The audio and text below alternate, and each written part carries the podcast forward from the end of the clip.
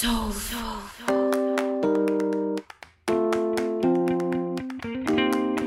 Olá pessoal, bem-vindos ao Gaia Podcast, um talk show sobre humanos, demasiado humanos e suas experiências. Outubro chegou e aqui estamos de novo com a série Paternidade. No primeiro episódio de 2022, nós vamos falar de um cenário bem específico, a relação dos filhos de pais brasileiros que moram no exterior com a nossa amada língua portuguesa. Meu nome é Leandro Oliveira, falando de Auckland. Comigo, é, me ajudando na missão hoje, está o Glauco, falando de Sydney, Austrália. Opa, e aí, beleza? E o Felipe Lobas, falando de São Paulo, Brasil. E aí, galera, beleza? O nosso convidado, né, o pai da vez, é o Shai, que já, já apareceu por aqui alguns anos atrás. E hoje vem para falar dessa experiência aí que mora. Mora onde, Shai, que você mora? Opa, e aí, galera? Tô em Auckland também com o Leandro, Nova Zelândia. Tá certo, como é que estão as coisas aí, velho? Ah, estão indo bem, estão indo bem, graças a Deus. Um assunto bastante interessante, né? Vários pontos de vista. Vamos. Vários, vários. Vamos ver o que vai ser diferente do último, da última vez que a gente conversou sobre paternidade. É, a gente, eu e o Chay a gente conversa aí às vezes porque a gente tem visões bem diferentes aí sobre paternidade, né, cara? tem uma visão mais paulista, ele tem uma visão mais carioca, a gente vai ver aí como é que como é que vai Opa. dar essa história. Vamos ver. Primeira pergunta aí, cara. Antes de você ter filho, o que, que você ouvia ou sabia sobre crianças bilíngues, pais estrangeiros, essa coisa toda? Bom, na verdade, eu nunca tinha me interessado em relação a, a o que é ser pai, né? Então, nunca parei para pensar nessa questão de bilíngue, todas essas considerações que, que vem você morando no exterior, tendo, fazendo família no exterior, uma coisa que nunca tive nenhum contato, então foi tudo um aprendizado, né? Foi tudo um, é, um aprendizado quase que na marra, né? Na porrada, né? Porque muitos dos livros que foram recomendados, que quando a gente começou a se interessar, a estudar sobre isso, não traziam esses temas, né? Era aquela coisa tradicional do, da criança, mas não, não focavam na questão bilíngue. Então, bastante coisa a gente foi aprendendo é, na marra mesmo. E o Brasil não é um país bilíngue, né, cara? A gente não tá acostumado com o lance do, de ser bilíngue. Glauco, você já se interessou pelo assunto você não tendo filho, cara? Cara, interessar, interessar, não, mas já tive algumas experiências assim, né? Aqui na, mesmo na Austrália. Eu acho que o que difere no caso do Leandro é que no caso do Liam são três línguas, né? Mas o que eu já vivi de perto assim, com filhos de amigos e tal, duas línguas. E tem um amigo que tá no Japão também, e eu conversei um pouco com ele sobre isso, né? E como a mulher dele é japonesa, e ele tem o português, né? Não é o inglês, como no seu caso aí, e o eslovaco, e aí, assim, tipo, o convívio com a criança, pelo que eu vi, assim, era. Ele não consegue, né, na, nos primeiros anos, assim, desenvolver bem a língua, né? Pelo que eu é, andei vendo sobre o assunto também, assistindo até um documentário sobre isso. E, porém, né, tem um pouco de, de atraso nesse começo, mas depois desenvolve muito rápido, né? A criança tem essa facilidade para absorver esse tipo de coisa, né? Eu não sei como que tá isso para vocês aí, né? É, a gente vai chegar lá nessa, nessa parte. Loba, sua avó, era sua bisavó era da Rússia, né, cara? Cara, minha bisavó, se eu não me engano, é que assim, é aquela parte do leste europeu lá que é confusa junto com a União Soviética, então a gente sabe mais ou menos a região. É, da minha bisavó, eu recentemente, recentemente não, faz mais ou menos um ano, dois, é, eu achei uns documentos nesses sites que hoje em dia tem de árvore genealógica, essas coisas, e tinham uns documentos lá de pessoas, né, que entraram no Brasil lá, e tem aqueles documentos de quando você sai do navio e você entra. Eu, por acaso, achei alguma coisa da minha bisavó, e lá dizia alguma coisa com relação. Eu não lembro se estava diretamente Bessarabia ou se era Romênia já direto, mas era alguma coisa de União Soviética ali, que hoje em dia é a região da Moldávia ali. Acabei achando a cidade ali, hoje em dia é a Moldávia ali, que é um, um país bem pobre ali, próximo à Rússia. E ela falava russo, né? É, assim, a gente entende que ela falava russo, né? Mas o pessoal ela não gosta muito de que você fala que tudo é russo, né? Eles acham que é tudo diferente. Não sei, tem uma diferença entre as línguas lá, mas eu, ah, assim, lá pra gente era russo, né? A gente entendia como russo, mas alguns países ali o pessoal é, fala uma língua bem parecida com o russo, então eles consideram que é diferente, né? É um dialeto. Mas isso chegou a transpor para tipo, seus pais ou para sua avó? Ou é. ficou uma coisa que parou na geração dela? Não, acho que alguns filhos dela acho que falavam russo com ela, então, inclusive, às vezes ficava de canto e falava russo, não sei se estava falando mal de alguém, mas ficava lá trocando ideia em russo. mas rolava assim, o pessoal chegou a aprender, mas acho que não, não passou do nível dos filhos, não. Acho que não, não foi pra frente isso, não. Então você mesmo não, não chegou a ter a experiência de aprender nada de russo. Não, só uns palavrões lá que o pessoal falava, mas não é básico. Primeiro contato com aquela linguagem, mas eu nunca tive, nunca tive esse contato não, com, com o russo, não. É mesmo porque é uma língua muito difícil, né? Acho que se fosse uma língua mais simples, eu acho que eu tentaria, né? Acho que pela minha curiosidade, mas essas línguas tipo russo, grego, alemão, eu não. Muito, não, muito não distantes, né? É muito difícil, né? é muito, muito difícil. Então eu não, nunca tive esse interesse, não. Cara, eu fico pensando assim que, na, na minha experiência, né, na, a gente é do Brasil, São Paulo tal, não, você não, praticamente não ouvia falar de ninguém na nossa geração que fosse de outro país ali no meio da galera, né? Quando era, era assim de, sei lá, gerações para trás e tal. Mas quando eu mudei pra Europa, por um tempo eu tive uma namorada belga, né? E na Bélgica, quem não sabe, é um país de três línguas, né? São, digamos assim, é, 90% da população, se divide ela no meio, vai, vai ou falar francês ou vai falar holandês, e tem um percentual mínimo lá que fala alemão, né? E assim, quando você vai para a parte holandesa, a maioria da parte flamand, né, que é como chama a parte holandesa, eles vão falar francês também. Mas não é francês nativo, né? Eles falam com bastante sotaque e tal. Mas existe uma galera que mora exatamente ali numa certa parte de Bruxelas que eles são realmente, digamos assim, a primeira língua deles é o francês e o holandês. Eles nativamente falam com sotaque mesmo de francês, sotaque mesmo de holandês, perfeitamente as duas línguas. E essa mina que eu, que eu tive um relacionamento, ela era, era assim. O pai dela falava holandês com ela e a mãe dela falava francês com ela. E eles todos se entendiam e eles eram assim. Eu ia jantar na casa dela e eles ficavam falando entre eles, e o francês, depois de um tempo, você começa a entender um pouco, né? Que ele não é muito diferente do português, se você pensar assim, em relação ao holandês, né? Então, assim, entendi algumas coisas do francês. E era aquela coisa de maluco, assim, cara. Eu não conseguia entender como que eles fa faziam aquilo. Aí, quando eles falavam comigo, eles falavam em inglês e ficavam mudando ali o tempo todo entre eles. E o mais engraçado é que essa mina, ela, o inglês dela era tão perfeito ou imperfeito, digamos assim, que eu lembro de uma vez a gente estava numa a gente chegou num hotel para fazer check-in na Alemanha e a gente falou inglês com, com o cara e tal. O cara perguntou para mim de onde eu era, eu falei que era do Brasil, ele escreveu, né, naqueles papéis e tal, né, que você faz quando tá chegando no hotel. E ele virou para ela e falou assim: "Ah, você não precisa nem falar, né? Você é americana". E ela falou: "Não, não sou americana, eu sou belga". Mas era assim o nível do inglês dela era tão foda, sim, tá ligado? Que ela conseguia passar por americana quando ela falava, entendeu? E era uma coisa que ficou assim, cara. Esse é o exemplo, assim, digamos assim, positivo. E eu via muitos exemplos, assim, que eu considero negativo, assim. Eu tenho um camarada meu que é chileno que os filhos dele não sabem nem contar até 10 em espanhol. E esse camarada sempre ficava falando para mim assim, falava, esquece. Quando seu filho nascer, ele vai falar só inglês e se ele, no máximo ele vai falar eslovaco. Português esquece, ele não vai falar, que não é a língua da mãe. Já, já, o maluco já botou uma pilha negativa assim, falou, mano, não vai, esquece que não vai dar e tal. Enfim, eu acho que eu meio que eu tinha os dois lados assim, pensando na minha cabeça, o que, que será que pode ser disso aí? O que o Felipe falou em relação a, aos avós dele, né, o bisavó dele, eu tenho, como vocês talvez não sabem, mas o, Leandro sabe, eu tenho ascendência judaica, né, e os meus avós, os meus tio-avós, todos eles falavam uma língua que é derivada do alemão, chamada Yiddish, que é uma língua que os judeus nativos da, obviamente, da Alemanha, da Ucrânia, da Bélgica, da Rússia, falavam, né, e é interessante que assim, os meus avós falavam todos Yiddish, todos eles conversavam ídis. Os meus pais aprenderam e sabiam falar, mas nunca passaram isso para mim.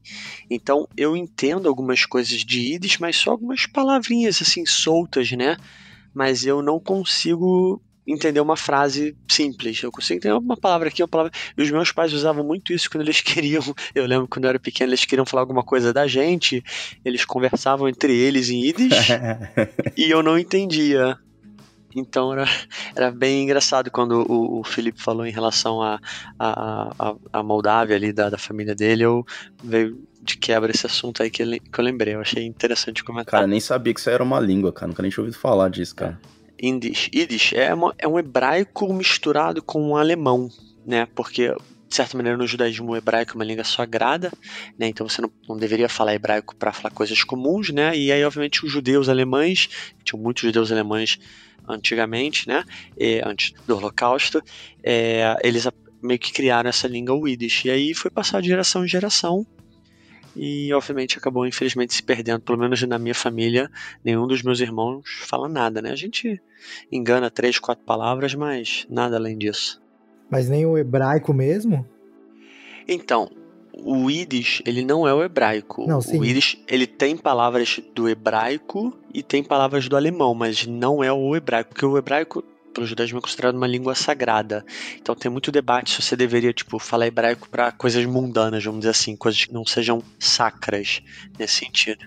Mas você sabe um pouco mais de hebraico. Eu sei hebraico porque eu morei em Israel uhum. é, em 2006. Eu morei um ano e pouco, é um ano e um pouquinho, dois meses lá em Israel. Então com isso eu acabei aprendendo muito hebraico lá, obviamente. Morando em Israel, você acaba falando hebraico. Então, mas de família eu tem, assim, as festas judaicas, a gente é, tem músicas em hebraico, tem bênçãos que a gente faz em hebraico, tem tradições que a gente faz tudo em hebraico, mas até morar em Israel, meu hebraico era aquele hebraico tipo aquele inglês assim de brasileiro, né? Você entende um pouquinho aqui, um pouquinho ali, você sabe uma musiquinha, mas a maioria das vezes você não, não consegue se comunicar. Ah, entendi. É, eu vi o casamento do, do Shai aí, nesses dias eu fui na casa dele, aí eu fiz ele colocar o VHS do casamento dele. Era um DVD Blu-ray. Mas tá bom, VHS. VHS, velho. Eu assisti o casamento do Shai, realmente eles falam muita coisa lá em hebraico. Você, Shai, quando ficou sabendo que ia ser pai, né? Passou aquele desespero inicial. Você traçou alguma estratégia, velho? Como é que esse lance da língua ia ser ou já só deixou acontecer, velho? Então, tanto eu quanto a minha esposa Raíssa, a gente nunca sentou e definiu alguma coisa, né? O que, o que a gente sabia é que é, a gente começou a conversar com outros pais, né, que tem, que tem essa questão, outros pais brasileiros que moram na Nova Zelândia para entender o que eles fazem, né? E o que a gente ouvia foi exatamente o que, que foi comentado antes, né? Cara, esquece que seu filho não vai falar português, não adianta o quanto você tentar, ele vai, vai falar bastante inglês. E a gente meio que falou, não, olha, vamos tentar ao máximo falar em português em casa. Então, a gente meio que definiu uma regra que é em casa só se fala português. Obviamente, se a gente tiver com uma visita aqui que não fale português, a gente vai evitar falar em português, mas Via de regra, a nossa conversa em casa com a Naomi e com o Benjamin é 100% português. Para forçar, e a gente pede, quando ela responde em inglês, a gente pede para que ela responda em português. Então a gente fala: como é que você fala isso em português? Aí ela fala: tudo torto, tudo errado, mas fala. Ela tá falando bem, cara. Que eu falei com ela esses dias quando eu fui lá na sua casa, acho que tem um mês, né? Eu lembro que eu tava lá no quarto com, com eles brincando e ela tava falando inglês comigo. Eu respondi em português. E ela falou assim para mim: Por que, que você tá falando português? Não, ela entende. Entender, assim, depois a gente começou a ler, começou a entender, conversar. Entender é muito fácil para ela. Assim, da leitura que eu comecei a pesquisar, a gente tem claramente o que é português e o que é inglês. Ela cria na cabeça dela uma língua que é um português-inglês. Só que para ela falar inglês é mais fácil que português. Então ela muitas vezes responde em inglês.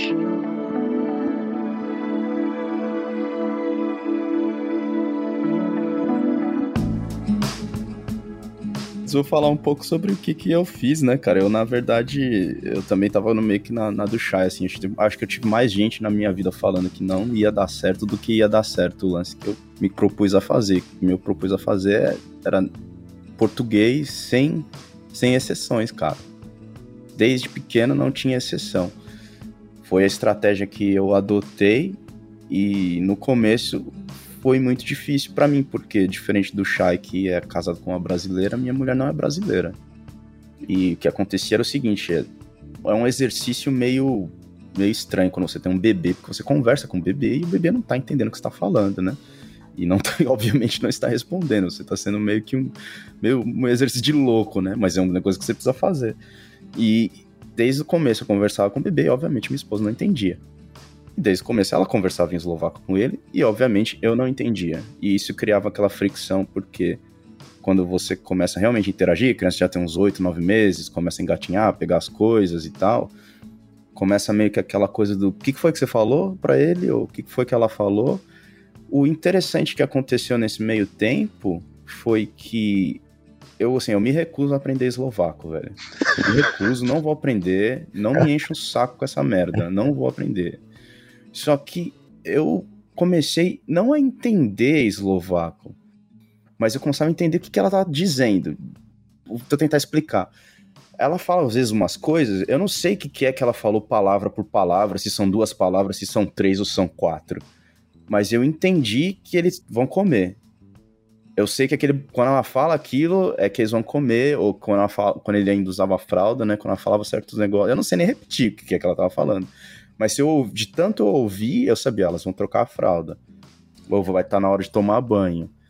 Ou, enfim. E ela, como ela já, ela já falava um pouco de espanhol também, então ela começou a pegar muito rápido o que, que eram as coisas que eu converso com ele, né? Que eu falava com ele. Então, acabou sendo uma experiência até interessante pra gente, mas muito difícil mesmo, cara. Porque tem horas que você pensa assim, cara, você só quer, se você falasse inglês ia ser muito mais fácil, tá ligado? E mas depois de um tempo foi vira vira hábito, virou hábito. Diferente do chá, eu já não tinha muito isso de ah, tem um amigo neozelandês em casa, um amigo suíço em casa.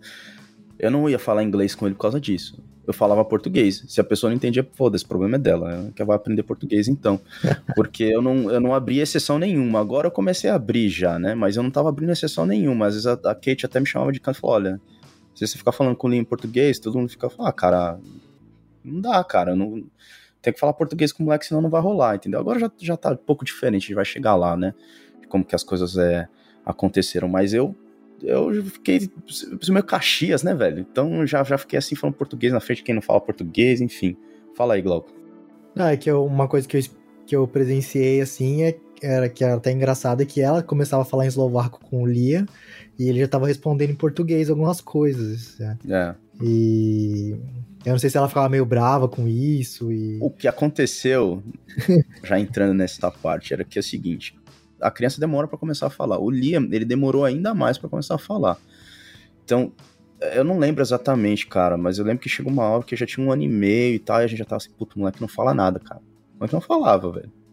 E a gente ficava, pô, tinha umas crianças que você, às vezes você vai na escolinha, você vê umas crianças de um ano e meio, a criança. Você fala, caralho, a criança fala pra caralho, meu filho não fala nada, velho. Você já começa a ficar preocupado, tá ligado?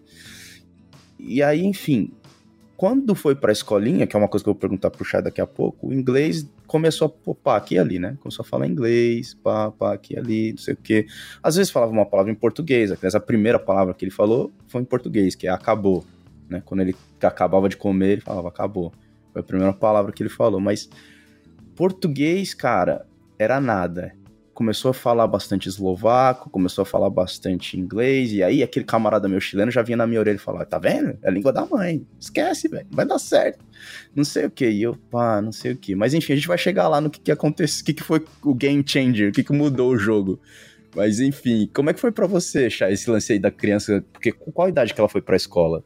Uh, então, a Naomi foi para o Child Care quando a Raíssa voltou a trabalhar. A Naomi nasceu em fevereiro, acho que foi com seis meses, sete meses. A gente voltou do Brasil. A gente foi pro Brasil logo depois que nasceu, porque a gente tinha licença paternidade.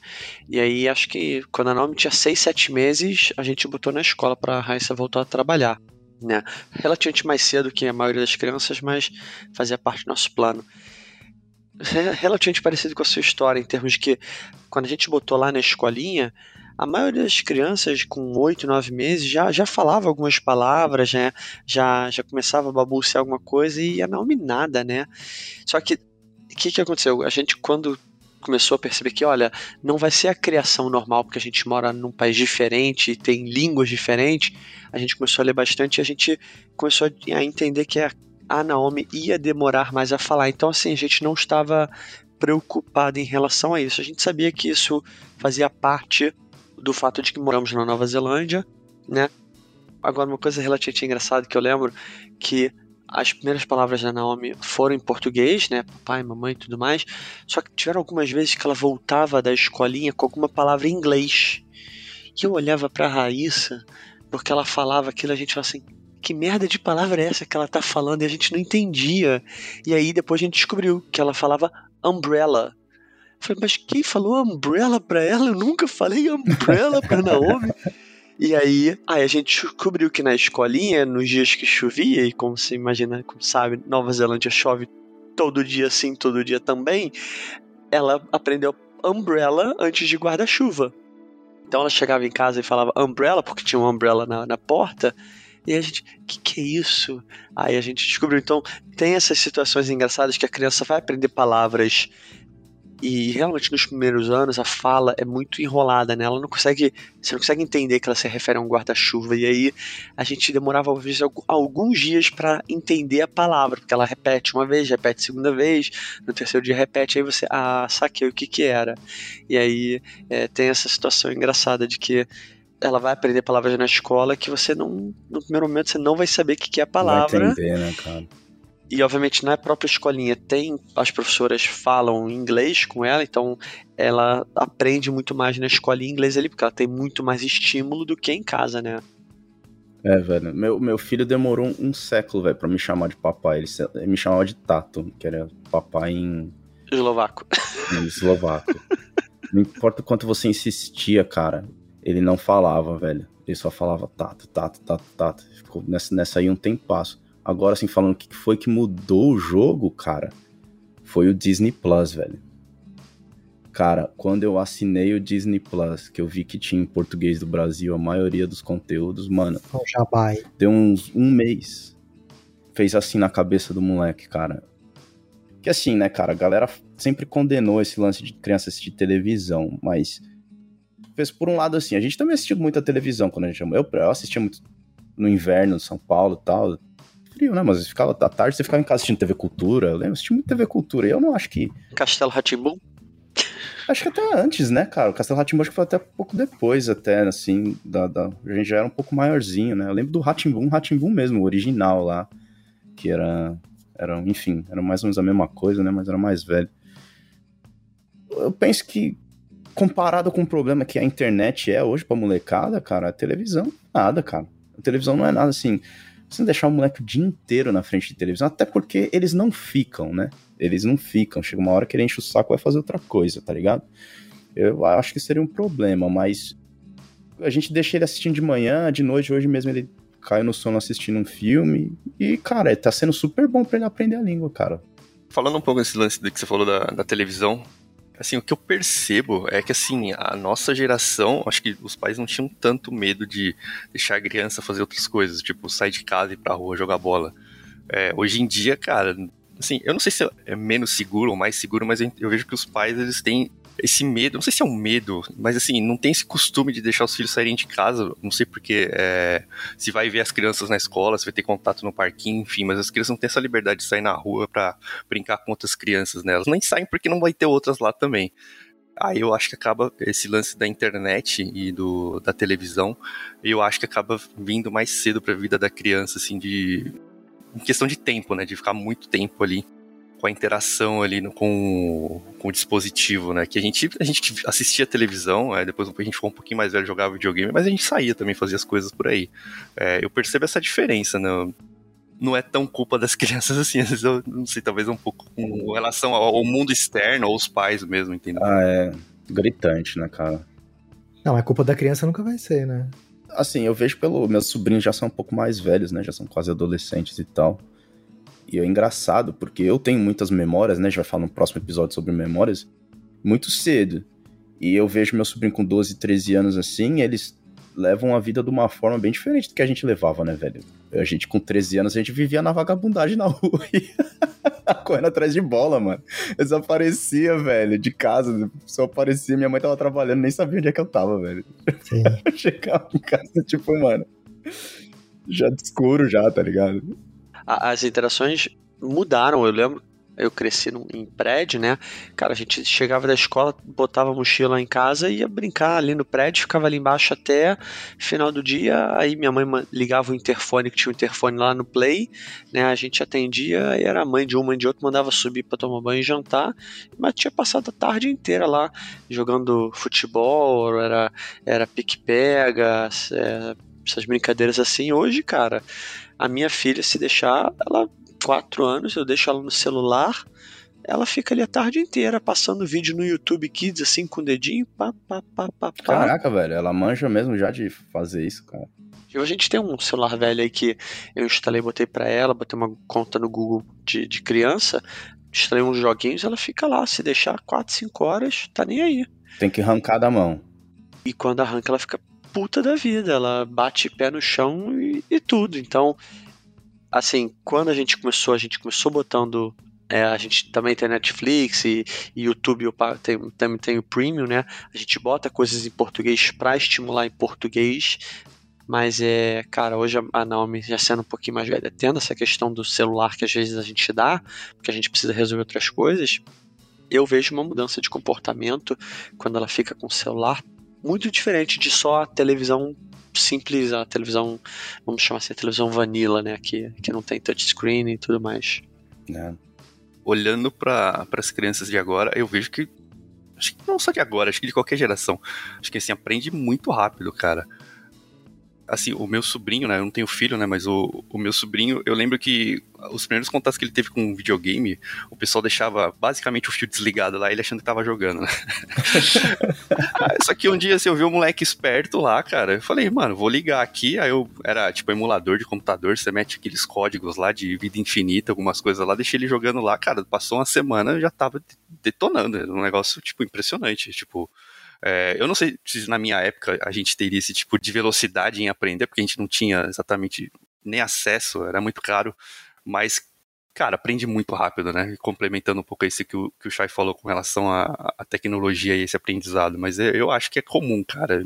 Não sei qual é a relação que você tem com, com seus filhos com relação a isso, mas aprende muito rápido. Né? Eu penso assim que hoje em dia a tecnologia é um negócio realmente do mal, tá ligado? Não, não, não videogame, mas o negócio da rede social, YouTube, não sei. Cara, o negócio é feito para você ficar lá, velho. E não sair nunca da parada, entendeu?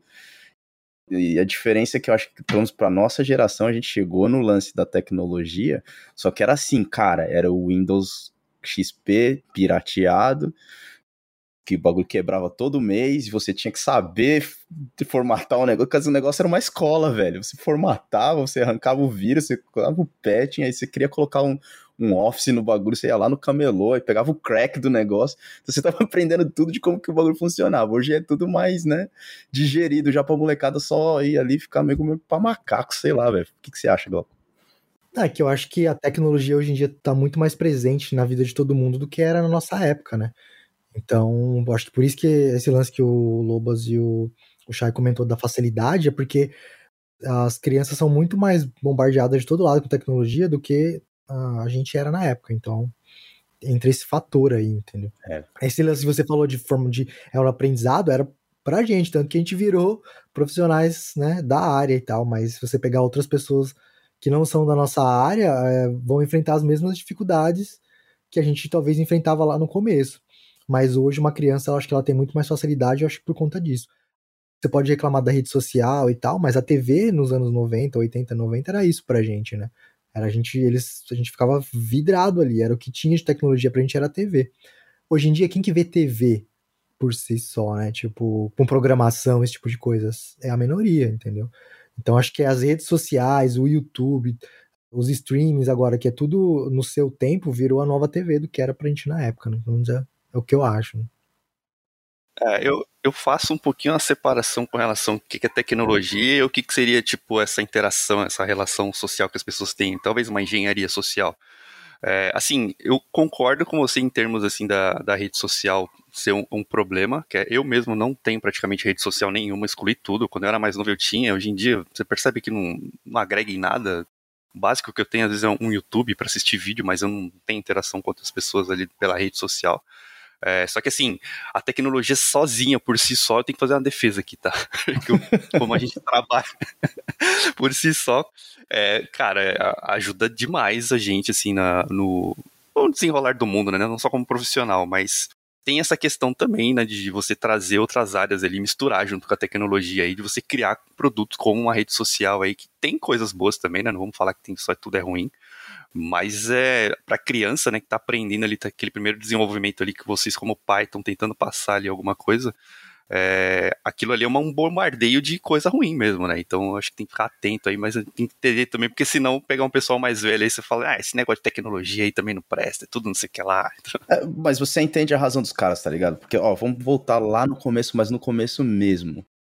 Antes da revolução na agricultura, 30 mil anos atrás, o homem andava pelado, pegando coisa para comer de, no chão, né? Planta e caçando trabalhava 20 e poucas horas por semana e o resto do tempo tava de boa. Aí daí, a partir do momento o cara fala, bom, ao invés de eu ficar correndo aqui pelado tal, por que eu não planto e fico no mesmo lugar e construo uma casinha para mim? A partir daí você fica pensando, pô, a tecnologia vem evoluindo até onde a gente tá. Sempre com o intuito de fazer a sua vida melhor. Mas por outro lado, hoje a gente trabalha 40 e poucas horas por semana, muitas pessoas não são felizes com o trabalho delas, estão ansiosas e tal, então negócio meio que tá ajudando ou não tá, velho? O Lobas tem várias opiniões a respeito aí. já tá com a mão levantada pra falar de novo. Cara, eu acho que rola também uma questão de conflito de gerações, né? Assim, a, gente é. tá na faixa dos 30 e poucos anos, e aqui no Brasil a gente fala, a galera fala muito, ah, essa geração nova aí, aí faz, balança a cabeça assim, fala, porque, tipo, já tá meio que decepcionado. Mas assim, não é muito diferente do, do, do que a gente passou, que outras gerações passaram. É, assim, a gente sempre vai reprovar determinados comportamentos da, da próxima geração. E a tecnologia vai passar por isso, vai estar tá no meio disso, cara. Então, é sempre a próxima geração é mais Nutella do que a nossa. Tipo, é sempre assim. Eu acho assim, como a tecnologia vai evoluindo, cada geração tem a sua interação modificada pelas tecnologias. Quando eu cresci, cara, meu primeiro computador eu comprei com 13 anos. Eu ganhei o meu primeiro computador com 13 anos. Meu celular também foi com 12, 13 anos, alguma coisa nesse sentido. Então, os meus pais achavam que ficar no computador era perda de, de, de tempo. Porra, vai estudar, vai pegar lá o livro, o caderno, vai fazer exercício de matemática e tudo mais. E meus pais nunca se preocuparam em, em ver o que eu fazia na internet. Meus pais nunca souberam o que eu fazia, nunca tiveram nenhum controle. Hoje, eu, como, apesar de ser da área, mas eu por ter crescido com a internet, vamos dizer assim, via a gente está aí desde a época do, do Alta Vista, né, do, da época que não existia nem Google e hoje você tem todo esse controle.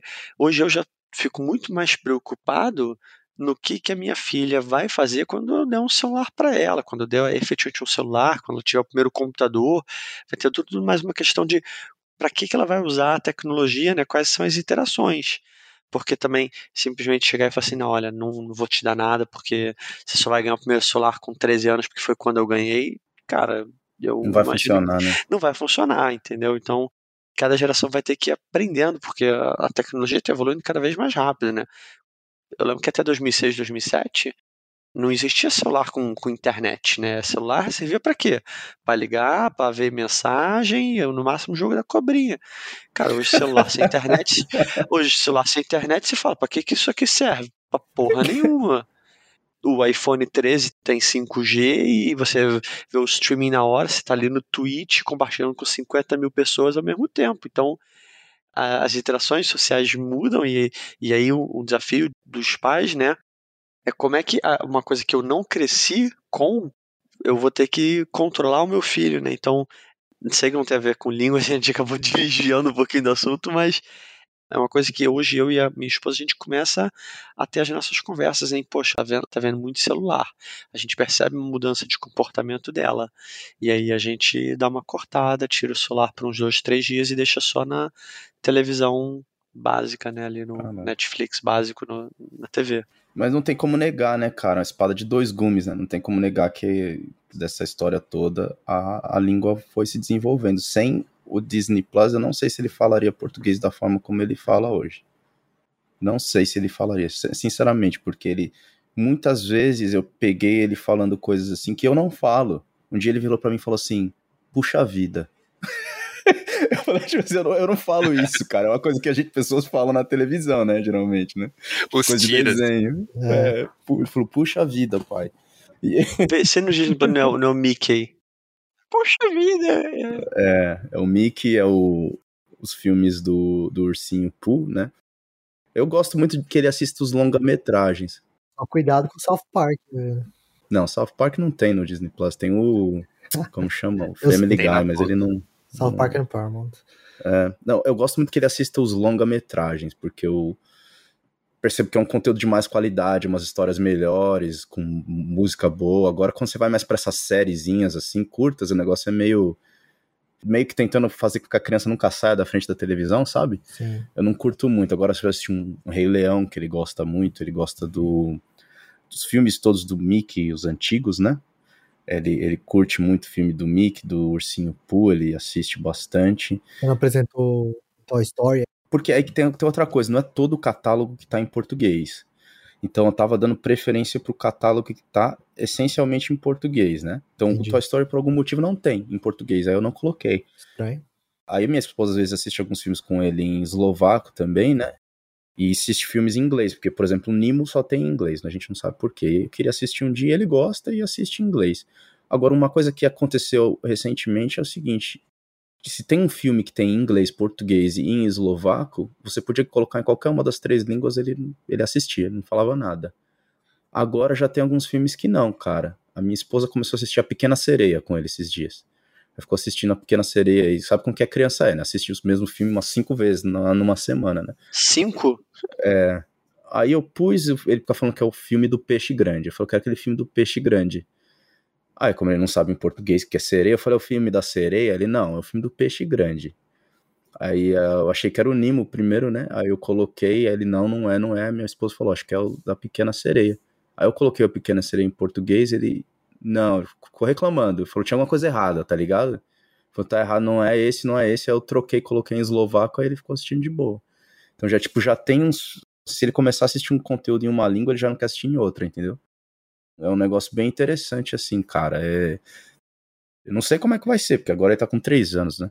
Quando ele for pra escola mesmo, e que já é uma coisa que, assim, já pra gente entrar nos finalmente que eu vou perguntar pro Shai, né? Qual é a estratégia pra manter? Porque, pensa assim, qual é a quantidade de assuntos que você, de fato, conversa ou conversou com seus pais? É bem limitado.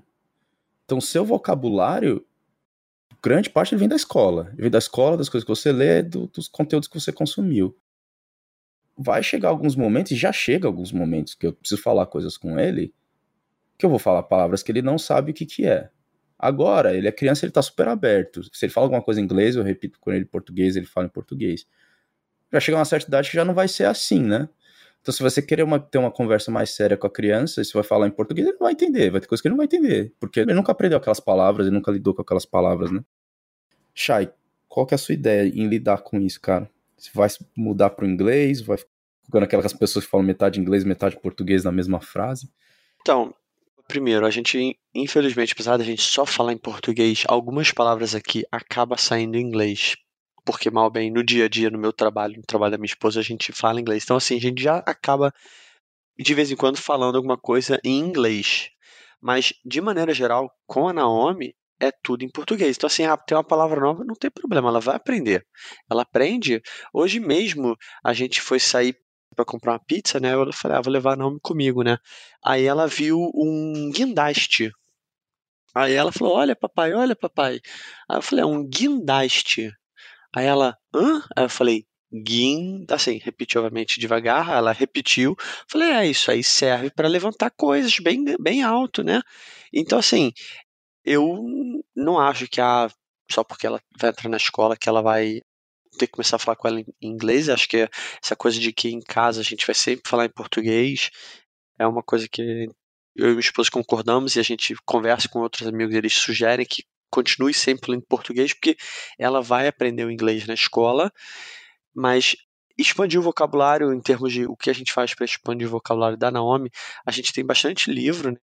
E assim, aqui na sala, a gente deixa livros ao invés de brinquedos. Então, sempre que ela está na sala, a gente sugere para ela pegar um livro, para ela não sabe ler ainda, né? Mas que ela pegue o livro e que ela conte histórias para gente em português. Então, tem um livro aqui da, da, Frozen, ela vai contar a história pra gente pela bilionésima vez.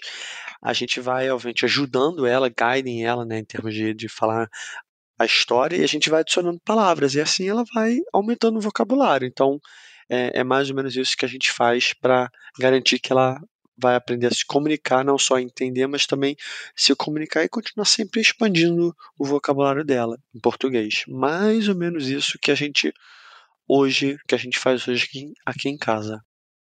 Eu, pra ser sincero, eu não sei como é que vai ser, não, cara. No meu lance de ter essas três línguas aí, cara, na hora que começar a ter uns assuntos mais, mais complexos para conversar, assim, talvez seja um problema para daqui a alguns anos, né? Eu não sei muito bem como vai ser. Eu já acho engraçado o sotaque dele, né? Porque ele já não consegue fazer o sotaque igual ao nosso. Eu, o R, ele sempre fala ar, ar, né? Ele sempre fala assim. Tem palavras que é difícil para eles, a pronúncia é o ão, né? É muito difícil para ele. Sem falar tubarão, tubarão. Ele é difícil alguns sons e tal. Não sei como é que vai ser, não, cara. Mas é o negócio é continuar tentando, velho. Em, relação a isso, é, é, muito engraçado, porque quando eu. Geralmente no domingo de manhã, eu ligo pros meus pais no Brasil, né? Para que a Naomi possa ter interação com os avós, né? Pelo menos via ali um WhatsApp áudio, né? Um WhatsApp vídeo, né? Uma, um FaceTime. E é engraçado que os meus pais falam que o sotaque da Naomi é um sotaque de, de inglês, né? Daquela pessoa que não tem o português como língua é, primária, né?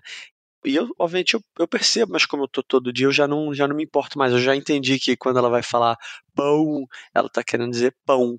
Então, é, eu, eu também percebo que ela, ela não vai falar nunca um pão, como a gente fala, mas eu vejo pelo menos que ela se, se esforça, né? E ela, e ela vai tentando, mas uma coisa interessante que eu estava até comentando com a Raíssa, a gente está no Brasil agora é, em setembro, e vai ser legal para ver como no Brasil esse, ainda que vai ser um mês, vai ser a chance dela dar um boost, né? Vai dar um, um up legal no português dela, porque ela vai estar ali 100% com brasileiros, as primas dela só falam português, os avós dela eu vou pedir para só falar em português e eu quero ver como isso vai mudar toda a dinâmica dela, né? Porque no Brasil não adianta ela falar water para ninguém, que ninguém, assim, tudo bem, vão entender, mas o objetivo é que ela aprenda, então vai ser uma, é. uma experiência interessante. Vão entender mais ou menos, né? Depende do lugar. Enfim, cara. Glauco Lobos, mais algum comentário aí nessa conversa?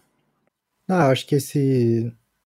Acho que pro Chai que tem a, a, mulher também sendo brasileira, né? Acaba dando um pouquinho mais de. tendo facilidade, né? As duas famílias são, né?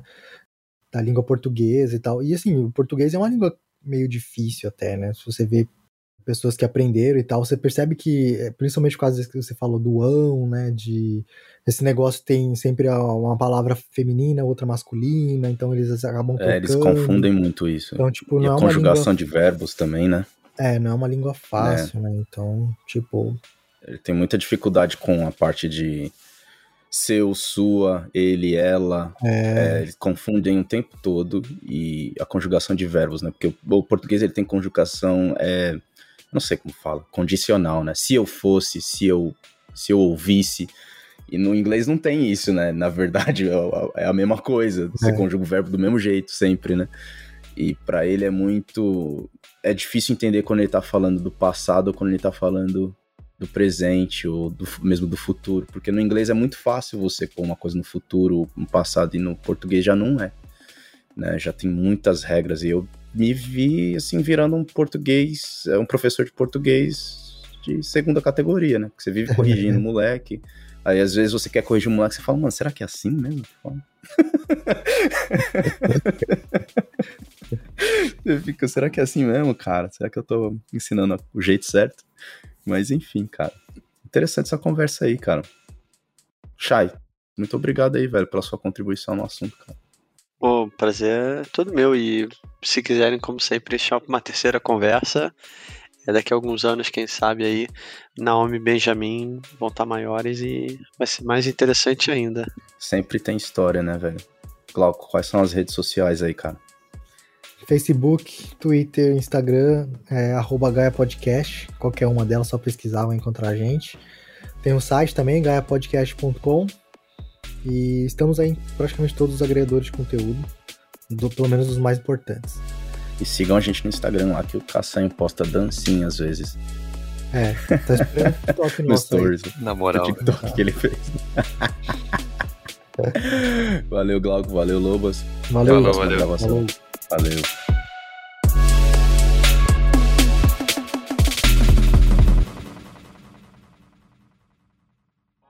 Podcast editado por 20 a 20.